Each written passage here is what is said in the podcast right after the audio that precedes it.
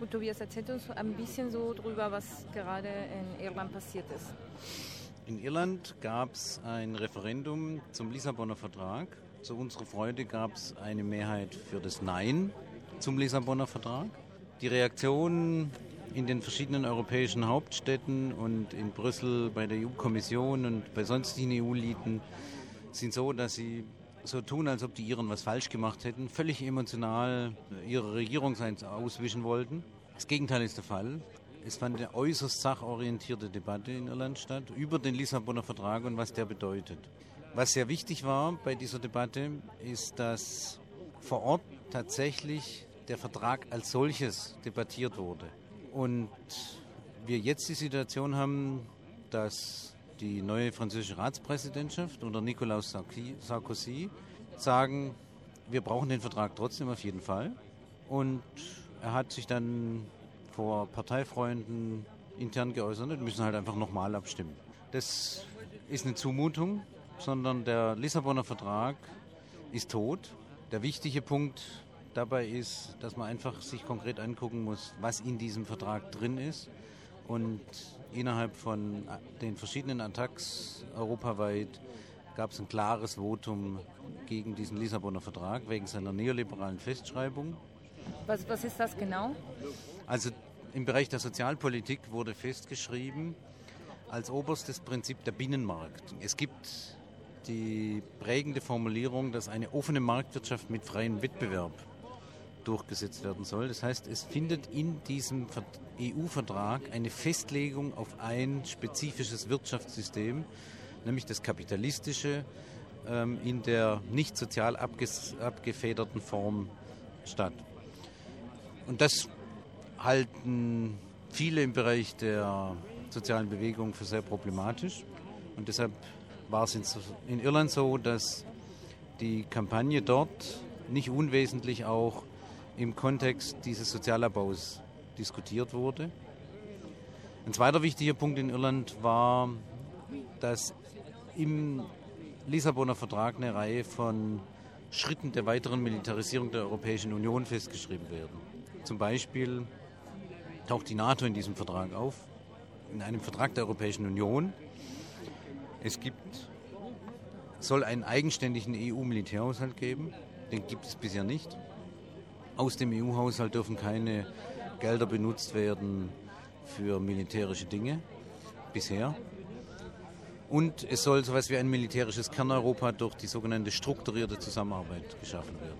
In diesem Kontext war sehr wichtig, dass in Irland die Neutralität Grundverständnis des irischen Staates ist und diese Militarisierung der Europäischen Union natürlich diese Neutralität aushebeln würde. Weiter aushebeln, muss man sagen weil schon heute die irische Regierung zum Beispiel den USA genehmigt, im Flughafen Shannon Flugzeuge mit Bomben Richtung Irak fliegen zu lassen. Das hat mit Neutralität nichts zu tun. Aber formal ist Irland nach wie vor neutral. Ein dritter wichtiger Punkt ist, dass die Stimmverhältnisse im Rat, also da wo die Regierungen sitzen, durch den Lissabonner Vertrag sehr zugunsten der Großen verschoben würden. Die Deutschen zum Beispiel würden ihr Stimmgewicht nahezu verdoppeln von 8 auf 16 Prozent und die Iren würden das Stimmgewicht von 2 Prozent auf ungefähr 0,6 verlieren. Was damit einhergeht, ist, dass es in Zukunft nicht mehr für jedes Land einen Kommissar geben soll, was vor allem die kleinen Länder natürlich bedeutet kein Kommissar mehr und auch keine Vertretung dadurch mehr in der Kommission. Ähm, und würde praktisch den Trend, den wir eben in der Europäischen Union haben, nämlich dass, dass die großen Mitgliedstaaten das Sagen haben und die kleinen im Grunde genommen umsetzen, noch weiter verstärken. Was ich für sehr wichtig erachte, ist, dass in Irland die Debatte so geführt wurde, dass jetzt das Referendum war, es ein Nein gab. Und als Sarkozy gesagt hat, dann stimmt halt nochmal ab, das passt uns quasi nicht, die ziemlich einhellige Reaktion war, nö, wir haben abgestimmt. Und ein irischer Vertreter, wie ich finde, sehr treffend gesagt hat, fragen wir, dass in Frankreich nochmal abgestimmt werden soll, weil uns Sarkozy nicht passt? Nö. Den nimmt man jetzt hin, weil er gewählt wurde. Und in Irland wurde gewählt, der Vertrag ist tot. Die irische Kampagne Cake, Campaign Against EU Constitution, Vote Against Lisbon Treaty. Hintergrund des Namens ist, ist die große Ähnlichkeit des Verfassungsvertrages mit dem Lissabonner Vertrag. Das ist die gleiche Kampagne, ähm, die sich darum kümmert, weil der ist ja zu 95 Prozent der gleiche Vertrag. Diese CAEG-Kampagne www.caeuc.org findet man im Internet. Diese CAEG-Kampagne hat jetzt eine Strategiekonferenz in Irland durchgeführt, zu der ähm, Vertreter von Attac Österreich, Attac Frankreich und ich eingeladen waren. Und ein Ergebnis dieser Strategiekonferenz war, dass die Iren sagen, ihre Kampagne, die sie jetzt gestartet haben, muss europäisiert werden. Die Iren haben eine Kampagne gestartet, die heißt No means No. Übersetzt kann man sagen, Nein bedeutet Nein. Eigentlich ganz einfach. Aber EU-Eliten verstehen nicht so leicht. Für die ist es manchmal schwierig, Projekte, für die sie 20 Jahre gekämpft haben und die von der Bevölkerung nicht mitgetragen werden, aufzugeben. Und man muss jetzt gemeinsam von den Kräften, die dieses No means No unterstützen, den EU-Eliten ein klares Signal geben. Vergesst den Vertrag, der ist tot.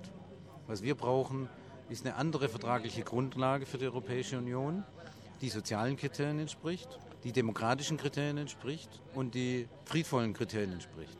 Weil dieser Vertrag genau diese drei Kriterien nicht erfüllt.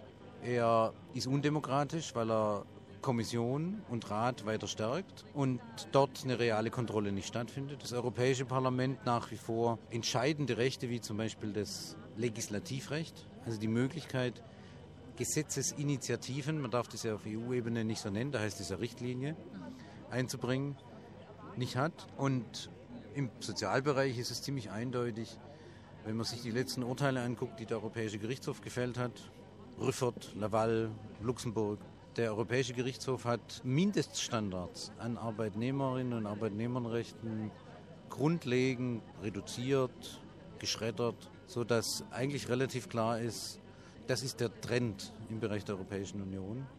Weiterer Abbau von sozialen Grundrechten, Flexibilisierung von Arbeitszeit, ein Gesundheitssystem, was immer weiter privatisiert werden soll. Und dieser Vertrag würde, der Lissabonner Vertrag würde die vertragliche Grundlage für diese weitere neoliberale Offensive bilden. Und im Militärbereich ist ganz offensichtlich, dass sie ähm, den Lissabonner Vertrag brauchen, um Gelder aus dem EU-Haushalt für Militäreinsätze zu nehmen, um ein militärisches Kerneuropa zu schaffen, was unter deutsch-französisch-britischer Führung die Europäische Union zu einer Militärunion macht. Es gibt eine sogenannte Solidaritätsklausel in dem Vertrag die härter ist als die NATO-Solidaritätsklausel. Also eine echte militärische Beistandspflicht. Und wenn es sowas gibt, dann ist das Bündnis, was das hat, ein Militärbündnis.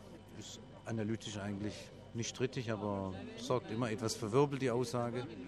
Und wenn man quasi sieht, der Lissabonner Vertrag erfüllt diese ganzen Kriterien nicht, dann ist relativ klar, dass wir jetzt als progressive Kräfte hier dafür sorgen müssen, dass dieses Nein verteidigt wird. Deshalb Aber was hat jetzt äh, die Situation mit äh, Irland, mit dieser Europäischen Sommeruniversität? Das Thema des Neins in Irland spielte hier in einer Reihe von Foren eine Rolle. Brandon Young von der Kampagne Cake ist extra hierher gekommen, um für Unterstützung zu werben. In einer der Treffen, das war innerhalb des wissenschaftlichen Beirates, gab es auch die Diskussion in Bezug auf die Situation in Irland und auf den Nein zu dem EU-Vertrag. Was ist da aus diesen Treffen entstanden? Im wissenschaftlichen Beirat haben wir die Situation in Irland diskutiert und der Vorschlag ist einhellig unterstützt worden, dass wir eine Erklärung machen, in der wir bekräftigen, dass Nein Nein bedeutet und nochmal erläutern, warum der wissenschaftliche Beirat von ATTAC und ATTAC ähm, gegen den Lissabonner Vertrag sind. Und diese Erklärung wird jetzt als Erklärung der wissenschaftlichen Beiräte von ATTAC, ähm, der europäischen ATTACs, ähm, veröffentlicht und soll nochmal einen Schwung geben in der Unterstützung für das Nein, für die Verteidigung des Neins in Irland. Darüber hinaus gab es auch noch ein Treffen mit anderen Kollegen, wo ihr auch noch einen Aufruf gestartet habt. Im Workshop über die zehn Prinzipien für ein anderes Europa, was innerhalb von den Attacks Europa diskutiert wird, hatten wir am Ende eine aktuelle Session eingelegt, wo nochmal Brandon Young von der Cake-Kampagne dargestellt hat, wie die Situation in Irland ist und dass es dringend einer Unterstützung und einer Verteidigung dieses Neins bedarf.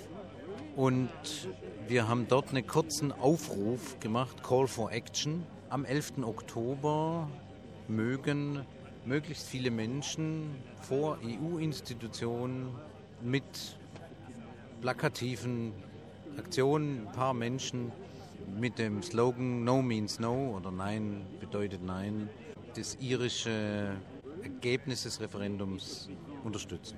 Das ist jetzt heute der Montag. Das sind noch zwei Tage ESU. Du bist von Anfang an hier. Was ist, äh, welche sind deine Eindrücke? spannend, chaotisch, viele Debatten. Hoffen wir, dass da sich im Basisbereich und in den Einzelstaaten und international was von umsetzen lässt und dass Schwung wieder reinkommt in verschiedene Kampagnen, die die verschiedenen Attacks in Europa betreiben. Ich habe aber den Eindruck, dass es sehr gut ist, wenn man die Dinge einfach konkreter miteinander bespricht. Der Vorteil von der Europäischen Sommerakademie der europäischen Attacks ist, dass in einem lockeren Zusammenhang politische Dinge besprochen werden und auch ergebnisorientiert gearbeitet wird und alles macht auch noch Spaß und das ist doch ganz gut.